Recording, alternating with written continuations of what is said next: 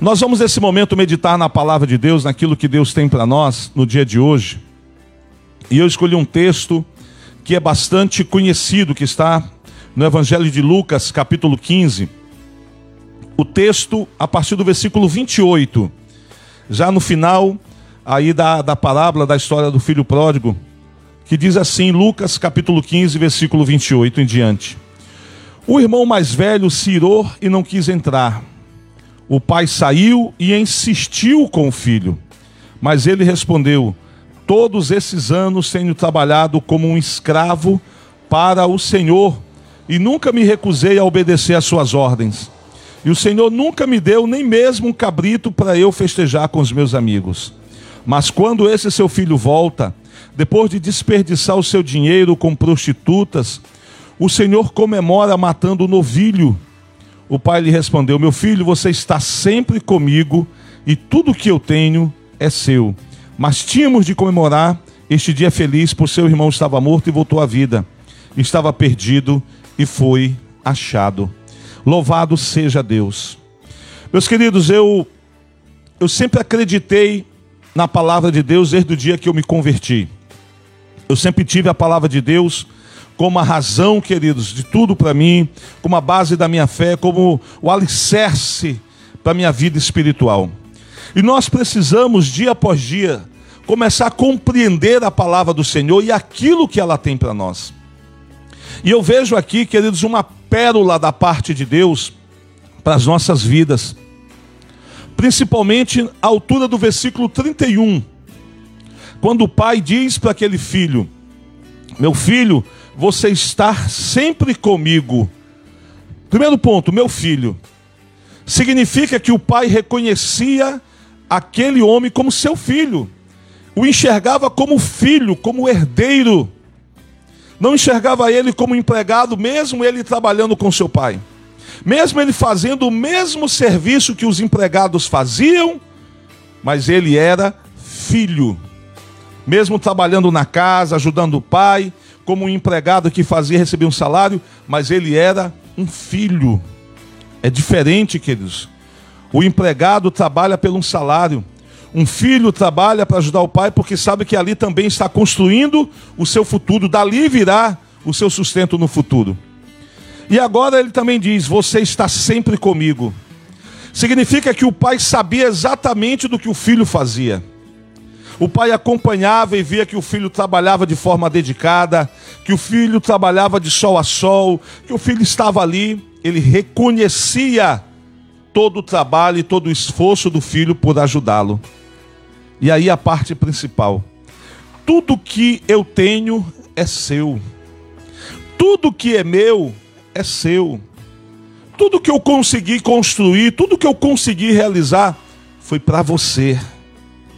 E queridos, eu vejo nesta passagem, vale ressaltar que o filho aqui, ele estava muito chateado com o pai, porque ele chegou do campo, ele estava trabalhando, e quando ele chegou em casa, ele viu que a casa estava tendo festa.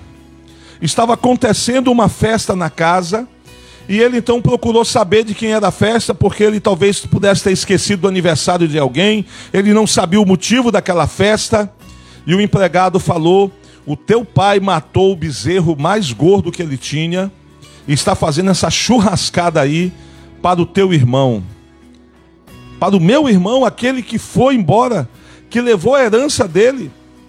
É, ele voltou, voltou sem nada, perdeu tudo. Como é que é? Ele perde toda a herança que o meu pai deu para ele, e quando ele volta sem nada, meu pai ainda faz uma festa.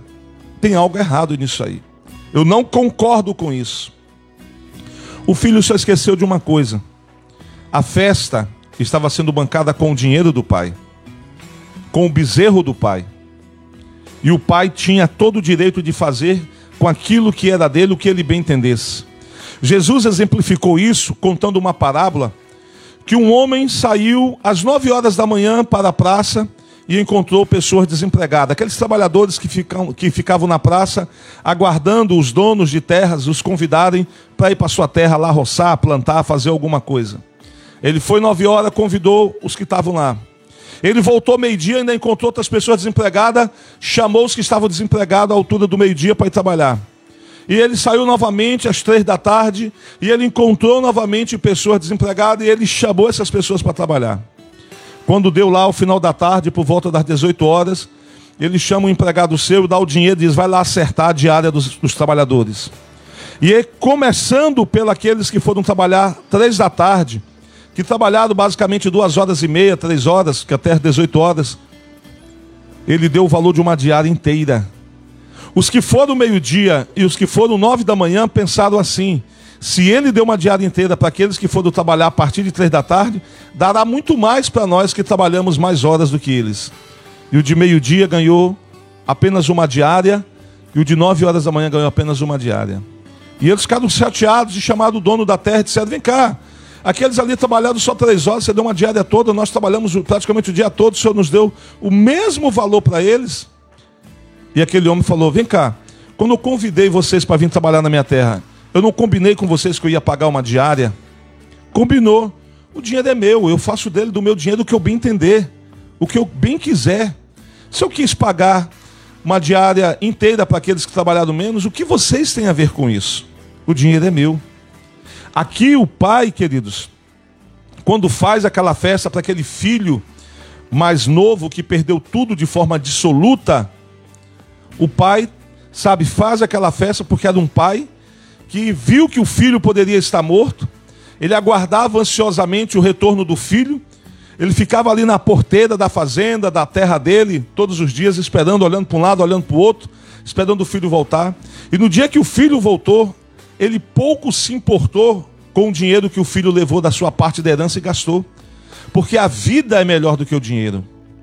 Ter vida, queridos, é muito melhor do que adianta você ter muito dinheiro, por exemplo, e estar doente não poder usufruir do dinheiro que você tem. A vida é muito maior do que o dinheiro.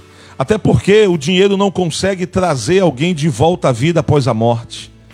Aquele pai estava alegre, feliz, porque o filho voltou. Voltou sujo, maltrapilho, voltou sem um centavo, voltou pobre, mas voltou vivo. E o pai então faz uma festa para celebrar. Mas agora o filho mais velho se recusa a entrar na casa. Quantos queridos estão como esse filho mais velho? O pai insistia: vem, entra, venha comemorar com a gente, venha participar dessa festa com a gente. E ele simplesmente se recusava a entrar, não queria. E olha, semelhantemente acontece nos dias de hoje. Nós, pastores, irmãos da igreja, estamos convidando muita gente para entrar na igreja Haja vista que estamos vivendo os últimos dias da igreja aqui na terra, os sinais estão aí. A gente mal conseguiu sair aí, queridos, a pandemia do Covid, já aparece aí a, o tal da varíola do macaco, já aparecem outras doenças, já está aparecendo outras cepas, queridos, do Covid. É uma doença atrás da outra. E está claro na Bíblia, Jesus deixou claro que nos últimos dias, um dos sinais da volta de Jesus seria, queridos, o aumento das pestes, das enfermidades. Seria também o aumento das guerras. Nós estamos aí com uma guerra acontecendo entre a Ucrânia e a Rússia. Sabe, outros países já estão se movimentando, ajudando a Ucrânia. A Rússia está ficando chateada porque outros países estão dando armas para a Ucrânia lutar. Daqui a pouco a Rússia vai querer atacar esses outros países. Esperamos que não aconteça, mas tudo isso pode de repente desencadear uma terceira guerra mundial. Está previsto na Bíblia que o aumento das guerras, queridos, dos rumores de guerra, seria um dos sinais da volta do Senhor Jesus. E olha, assim como foi no tempo de Noé, Noé insistia com as pessoas para que eles pudessem entrar na arca e ninguém queria. Todo mundo zombava de Noé, ria de Noé. Para que um barco no meio do deserto? Aqui não tem rio, aqui não tem água. Mas Noé construiu aquela arca em obediência ao Senhor. Até que os céus se rasgaram e veio o dilúvio inundou toda a terra. E apenas Noé, sua esposa, seus três filhos, suas três noras, oito pessoas adentraram na arca. E a Bíblia diz que a porta da arca foi fechada pelo lado de fora e foi fechada por Deus. E quando a porta foi fechada e a água começou a aumentar e começou a alagar as casas, todo mundo correu para a arca de Noé, mas chegou lá, Deus já havia fechado aquela porta e ninguém mais pôde entrar. E todos aqueles seres humanos vieram então a padecer e uma nova genealogia, né, uma, uma, novas pessoas vieram ao mundo a partir de Noé e da sua família. Olha só, queridos, nós estamos hoje, a igreja hoje é como a arca de Noé. Nós estamos convidando as pessoas para entrar. Mas as pessoas estão inchadas, como aquele filho estava inchado, com raiva, chateado, porque o pai nunca tinha dado nada para ele e o pai tinha dado uma, um, dinheiro muito grande para o filho como parte da herança. O filho gastou tudo. Quando voltou, o pai ainda matou o bezerro mais gordo. Ele se sentia injustiçado, prejudicado. Quantas pessoas que eles estão dizendo, para que eu entrar nessa igreja? Para me tornar igual aquele pastor que é corrupto, me tornar igual aquela irmã que é, que é adúltera, me tornar igual aquele irmão. Eu quero dizer uma coisa para você, queridos. Presta bem atenção, essa frase não é minha, é de um pastor. Se eu não me engano, do C.S. Lewis, posso estar enganado aqui na, na autoria da frase. Mas a frase diz o seguinte: o inferno está cheio de gente boa, de gente honesta, de gente correta, mas que nunca se arrependeu dos seus pecados e aceitou Jesus como Senhor e Salvador. Porém, o céu está cheio de gente corrupta, cheio de prostitutas, de ladrões, de adúlteros. O céu está cheio de mentirosos, mas que em algum momento da sua vida, em vida, se arrependeram dos pecados que cometiam e aceitaram a Jesus como Senhor e Salvador. Você consegue perceber a diferença, queridos? Eu quero que você entenda uma coisa. Deus usa seres humanos imperfeitos, porque não existe ninguém perfeito para que ele possa usar. É por isso que ele usa a mim cheio de falhas. É por isso que talvez ele use você, que também tem falhas. Porque não há ninguém perfeito para que ele possa usar. E aí as pessoas ficam encontrando nas falhas, nos erros, talvez até no pecado daquele que está dentro da igreja, buscando se consertar. As pessoas ficam encontrando nessas pessoas, sabe, queridos, as desculpas para que elas possam continuar vivendo no pecado. No fundo, no fundo, elas amam o pecado e o prazer que o pecado dá para elas. É por isso que elas ficam igual o irmão do filho pródigo, se recusando a entrar na casa de Deus. O filho ficou do lado de fora e dizia: Eu não vou entrar. E o pai dizia: Filho, entra, vem celebrar. Teu irmão voltou, voltou com vida. Hoje é dia de festa, hoje é dia de alegria. Alegra ainda mais o coração desse teu pai. E ele, queridos, sabe, não, não quis, sabe, queridos, não quis entrar, não quis participar daquilo ali. Então, ele ficou do lado de fora, ele não participou, queridos, daquela festa. Ele não participou de nada daquilo que o pai estava fazendo.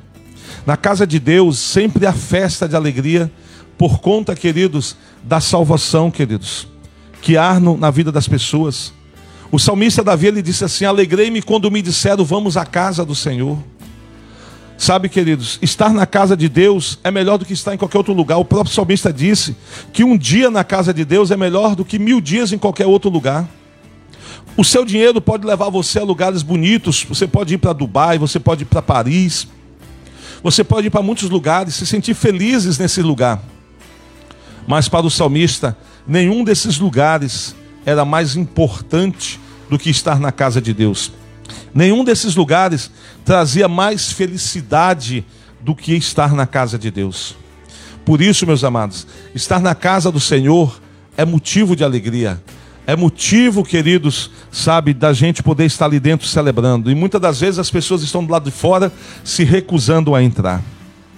O filho, então, se sentindo injustiçado, dizia, disse para o pai: Olha, eu tenho trabalhado todos esses anos para o Senhor como um escravo, sabe, trabalhado de sol a sol e nunca me recusei a obedecer suas ordens.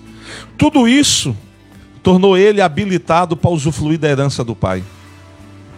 E ele disse: O Senhor nunca me deu nem mesmo um cabrito para festejar com os meus amigos. Queridos, ele se sentia injustiçado, ele se sentia, sabe, queridos, estava magoado, estava ferido, e isso começou desde o dia que o pai deu a herança para o filho mais novo. Quando ele viu seu irmão pegando todo aquele dinheiro e indo embora, ele já ficou chateado. Poxa, meu pai nunca me deu nada. Meu pai não olha para mim. Meu pai não se importa comigo. E eu estou aqui para dizer, queridos, que Deus se importa com você. Há uma palavra que ele diz no livro do profeta Isaías que ele diz que mesmo que uma mãe que carregou um filho por nove meses no ventre venha abandonar o seu filho, mas Deus nunca irá desamparar os seus filhos. Deus nunca desamparou você. Deus nunca deixou você, querido, sozinho. Deus nunca abandonou você em nenhum momento. Nós é que damos as costas para Deus quando passamos a seguir a nossa carne, a seguir aquilo que nós achamos que é melhor para nós e abandonamos a vontade de Deus. Mas Ele permanece fiel sempre ao nosso lado. Lembre-se que Deus nos deu o livre-arbítrio, o poder de escolha, o poder de decisão. Somos nós, queridos, que decidimos o que nós queremos para a nossa vida. Por isso é que eu escolhi Deus. Por isso que eu escolhi entregar minha vida para Deus e buscar viver a vontade dele, porque ele tem o melhor para nós. Ele tem o melhor para você. Deus tem o melhor para todos nós. Agora olha a palavra do pai para aquele filho: Filho, tudo que é meu é seu. Eu sei que você sempre está comigo. Ou seja, eu contemplo o teu trabalho, eu contemplo a tua dedicação, eu contemplo a tua obediência. Eu tenho visto o que você tem feito. O que o pai estava querendo dizer para o filho foi: faltou a você uma atitude. O teu irmão mais novo teve esta atitude, só não teve sabedoria para administrar a herança dele. Mas ele teve essa atitude de chegar até mim e pedir o que ele queria. Você trabalhou, como você nunca pediu nada, eu pensei que estava tudo bem para você. Mas olha, tudo é teu. O cabrito que você quer é teu. O boi que você quisesse era teu. O bezerro gordo, se você quisesse, era teu. O que você tivesse pedido, eu teria te dado. Porque eu vejo a tua dedicação, teu esforço de trabalhar todos os dias comigo. Você também é um filho amado. Esse filho que voltou, ele não é melhor do que você. Você não é melhor do que ele. Vocês dois são importantes para mim, porque vocês são filhos. Mas apenas entenda o meu coração, eu sou um pai, eu estava aflito pensando que o meu filho teria morrido. Talvez você não se importasse com seu irmão se ele tivesse morrido. Talvez você e talvez até dissesse bem feito. Quem manda pegar a herança e gastar absolutamente, mas eu sou pai. E no dia em que você for pai, você vai entender o que eu passei, o que eu sentia. Hoje, queridos, eu tenho 50 anos. E às vezes eu me pego dando aos meus filhos os mesmos conselhos que os meus pais me davam e que lá atrás eu recusava obedecer, achando que o meu pai e a minha mãe eram caretas, eram quadrados. Hoje eu vejo o quanto eles tinham razão. Hoje eu vejo o quanto eu perdi em não ter obedecido, queridos, a eles naquele período. E ter feito as minhas escolhas, que na maioria das vezes me levaram a colheitas ruins. Aquele pai estava dizendo para o filho: Filho, você é tão rico quanto eu, porque o que é meu é seu. E eu quero, queridos, que você entenda uma coisa. Tudo aquilo que Jesus conquistou na cruz do Calvário, Ele conquistou para mim e para você. A morte de Jesus nos possibilitou de nos tornarmos filhos de Deus. Paulo, em uma das suas cartas, ele diz para, se eu não me engano, para os Gálatas, ele diz para eles que eles são tão herdeiros quanto Isaac foi herdeiro de Abraão. Hoje, nós os que cremos, nós que nascemos de novo, hoje nós somos herdeiros de tudo aquilo que Jesus conquistou na cruz. Todas as promessas que Deus fez para a nação de Israel, hoje dizem respeito a você. Deus prometeu para aquele povo prosperidade, saúde, prometeu paz, restituição, restauração. Hoje nós temos direito a tudo isso, porque hoje nós somos filhos. Filhos. E Deus tem contemplado a nós. O problema é que muitos não se enxergam como filhos. Muitos não se veem como filhos.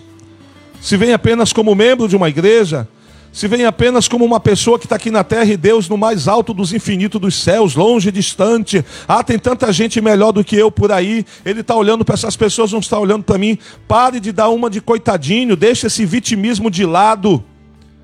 E entenda que você é filho, se porte como filho de Deus, ande como filho de Deus, porque o Pai nos contempla. E tudo aquilo que é dele é nosso. Queridos, Eu já tive tantas experiências na minha vida, eu sou até suspeito para falar aqui, porque você vai dizer, ah, isso aí é invenção da cabeça do pastor para tentar ludibriar a gente, enganar a gente e fazer com que a gente vá para a igreja dele. Mas eu já recebi tanta bênção de Deus em momentos difíceis. Eu me lembro que uma vez um irmão me levou em viagem, sabe, queridos? Eu fui acompanhando aquele irmão, não tinha dinheiro, o irmão me levou na viagem naquela época para mim orar para que um negócio dele desse certo. Quando eu cheguei em casa, a primeira notícia que eu recebi é que a energia da igreja tinha sido cortada. E eu dobrei o joelho e falei, pai, eu não tenho dinheiro para pagar a energia daquela igreja. Eu quero uma parte da minha herança agora para me pagar aquela aquela conta. Na mesma hora o Espírito Santo falou comigo: vá no banco, tira o extrato da, da sua conta, tira o seu saldo. E eu na hora até pensei assim, mas eu não tenho nada na minha conta. Eu não sei nem como é que essa conta está aberta porque não tem um centavo nela. Mas rapidamente eu me vesti e corri no banco. Quando eu tirei o saldo, naquela época, 2010, 2011, tinha 100 reais na minha conta. 100 reais hoje você ainda consegue comprar alguma coisa. Agora imagina aí 10, 12 anos atrás. Tinha 100 reais na minha conta. Meu Deus, esse dinheiro alguém depositou errado na minha conta. Eu vou procurar o gerente. Aí o banco estava fechado para dizer que depositaram um dinheiro a mais. E o Espírito Santo falou: Fui eu que preparei para você. Na mesma hora eu me lembrei de uma irmã da nossa igreja, a irmã Elisângela. Ela tinha ido embora para a cidade de Rolândia, no Paraná. Na mesma hora eu liguei para ela e falei: Irmã Elisângela, foi a senhora que depositou esse valor na minha conta, porque eu estou aqui agoniado. Se esse dia não for meu, eu tenho que devolver, mas eu preciso pagar a conta da energia da igreja. Ela falou: Meu pastor, eu mandei essa oferta para você. Eu tinha feito um voto de lhe abençoar por um ano. O senhor lembra que eu ficava lhe abençoando quando eu estava aí? Pois é. Mesmo vindo embora, eu estou aqui ainda honrando o meu voto. Eu nem lembrava daquilo, queridos. Enfim, fui lá, paguei a conta da energia e agora como é que o pessoal vai ligar a energia? Já são seis horas da tarde. Eu lembrei de um amigo meu que trabalhava na, na empresa de energia, que se formou comigo na Escola Técnica Federal do Pará. E eu disse, liguei para ele, falei, Frank, estou aqui desesperado aqui, estou com a energia da igreja cortada, hoje tem culto. E ele brincou comigo, meu pastor, vá para casa, vá tomar um banho, vá preparar a mensagem, o sermão, não se preocupe, vá embora. Eu falei, não, mas eu preciso, vá embora. E eu insistia, ele falava, vai embora, tudo bem. Fui para casa tomar banho, mas estava aflito. Quando eu cheguei na igreja, a igreja estava toda clara, toda iluminada. O meu amigo foi lá e ligou. Deus preparou tudo. Um último testemunho, queridos. Vai fazer aí, tá, meu filho está caminhando para dois anos de casado.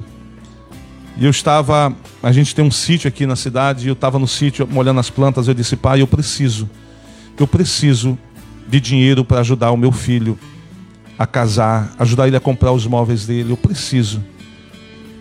E eu cheguei em casa, ainda estava sujo, eu entrei para o banheiro para tomar banho, assim, estava com terra debaixo das unhas, eu tinha molhado planta, estava arrumando as plantas no sítio. E o telefone tocou, uma ligação do Japão. Uma missionária que mora no Japão disse: Pastor, Deus mandou eu depositar uma oferta na sua conta.